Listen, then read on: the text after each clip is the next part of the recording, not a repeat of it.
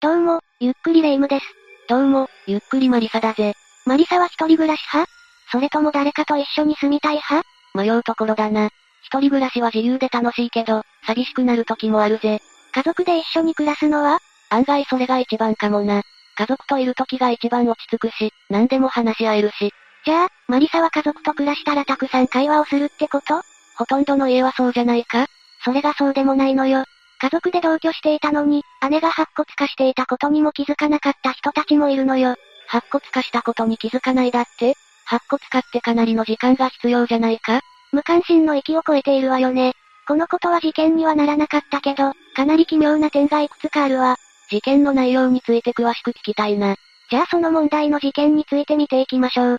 それでは、ゆっくりしていってね。 2017年5月19日午前6時頃、東京都台東区東上の6丁目の民家から一本の通報が入ったの。電話越しに、通話主は姉が2階の部屋で白骨化していますと叫んでいたわ。叫びたくなる気持ちはわかるけど、どうしてこうなってしまったんだ。通報を受けた警察官は、急いで通報元へ駆けつけたわ。そこは東京都台東区東上の6丁目にある築57年ほどの木造2階建て民家だった。警察官が2階に行くと、信じられない光景を目にしたの。どんな光景だ民家の2階には、変わり果てた姿の女性が横たわっていたのよ。遺体は腐敗や白骨化が進んでいて、見てられないほどだったそうよ。ごくありふれた民家でまさかそんな白骨遺体が見つかるなんて、通報者と亡くなっていた女性は姉妹だったんだっけええ、通報者はその家の次女で、亡くなっていた女性は長女だった。この二人は、長男を加えた三人で一緒に住んでいたの。仲良し兄弟ってとこかそれがそうでもないのよ。彼らが親しかったわけではないというのが、次女の衝撃的な発言からも理解できるわ。衝撃的な発言ってなんと次女は、姉は部屋に引きこもっていて、私も兄も2年以上姿を見ていませんでしたと発言したの。そんなことあり得るのか次女は続けて、私は姉が出かけていると思っていた。姉との接点はありませんとも発言したわ。一緒に暮らしていて接点はありませんって。確かにこの状態は仲良し兄弟とは程遠いな。そうでしょもちろん、家族といってもお互いにあまり干渉しない人たちもいると思うの。でも、さすがにいるかどうかはわかりそうでしょ最初の方の説明で、この慶米は築50年以上の、木造2階建て民家に住んでいるって言ってなかった生活をしていたら床がきしんで音が出そうだけど。確かにそうね。どうしてここまで無関心な兄弟関係になってしまったんだそれにはこの家族の生い立ちが関係しているわ。じゃあ、ここからは彼らがどのような家族だったのか紹介するわね。一家はもともと、父親、母親、長男、長女、次女の5人家族で、幸せに暮らしていたわ。三兄弟の両親は活版印刷の円盤を製造する仕事をしていて、特に父親は職人気質だったそうよ。ということは少し気難しいタイプだったとかそれはわからないけど、三兄弟のことはかなり可愛がっていたみたい。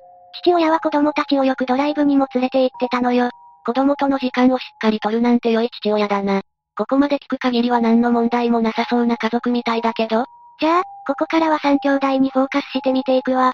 幼い頃、三兄弟は全員おとなしい性格だったの。おとなしいと言っても、長女は友達を家に呼ぶこともあり、よく人形を使ったおままごとをしていたわ。普通に友達付き合いのできる子供だな。ええ他の子供たちとも良好な関係を築いていたのよ。長女が家に連れてきた友達に対して、母親も丁寧におもてなしをしていたわ。長女は何の問題もないじゃないか。今のところはね。なんだよ、その言い方。それは後で説明するわよ。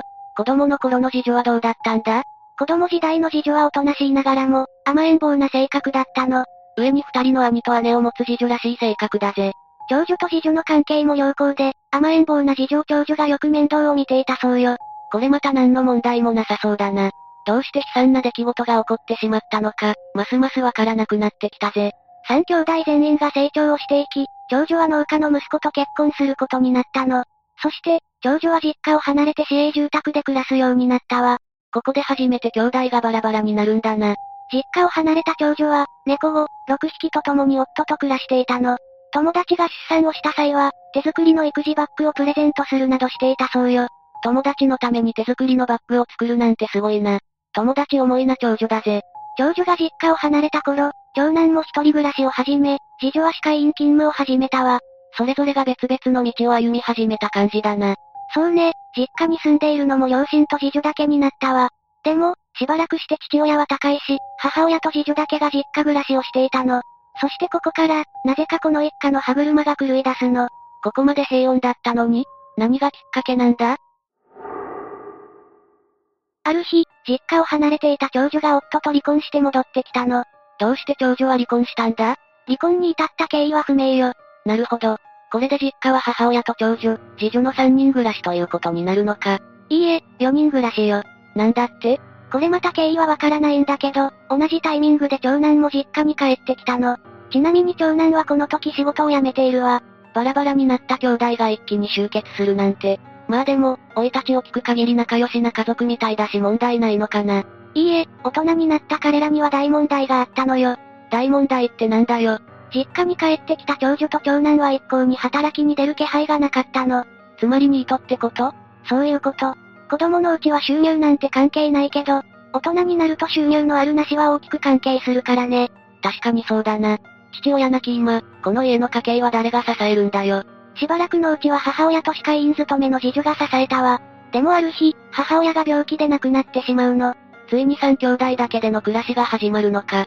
さすがに上2人も働き出しただろいいえ、母親が亡くなっても二人は働こうとしなかったわ。だから、次女が歯科医院でいた収入で三人は暮らしていたの。それは大変だな。次女は兄と姉の生活費も稼ぐため、必死になって働いていたそうよ。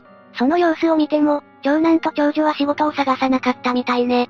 妹一人に仕事を押し付けるのか。長男と長女は次女が仕事に行っている間はリビングでくつろぎ、次女が帰宅すると2階の自室に戻るという生活を送っていたわ。家の2階にはそれぞれの自室があり、長女はほとんど自室にこもり、次女はほとんどをリビングで過ごしていたそうね。なんで話をしなくなったんだろうな。やっぱり次女だけに仕事を任せている手前、居心地が悪かったんじゃない確かにわかるけど、せっかく一緒に暮らしているのに、ほとんどすれ違うこともないなんて、兄と姉のために必死で働いていた次女は、近所でも評判の良い女性だったのよ。これにはエピソードがあって、路上で転んでしまったおばあさんを次女が助け、救急車を呼んだこともあったそうなの。人間として立派だな。そんな次女の支えでなんとか暮らしていた。三兄弟なんだけど、次第に長女の様子がおかしくなっていくのよ。様子がおかしいってどういうこと具体的に言うと、長女は周りの騒音に敏感なクレイマーになってしまったの。長女のクレイマー具合は近所でも有名だったみたいね。急にクレイマーになったのか徐々になっていったのよ。ある時は子供の声がうるさいと文句を言ったり、またある時は近所で作業をする工事業者に音がうるさい。工事の知らせは聞いていないと怒鳴りつけたりしていたの。まあ、ちょっとしたクレイマーというのはどこにでもいるんじゃないかそれはそうなんだけど、長女のクレームは警察が出動するほどになっていたのよ。そんなに三兄弟は幼い頃から同じ家に住んでいたから、近所には長女を子供の頃から知る人も住んでいた。そこである知人女性がクレームを叫ぶ長女をなだめようとしたんだけど、長女はそういう問題じゃないと腕組みをして仁王立ちしたままだったそうなの。昔の長女とは大違いだな。きっとご近所さんもびっくりしたと思うぜ。長女の精神状態はどんどんひどくなっていき、家の中でもわめき散らすようになったの。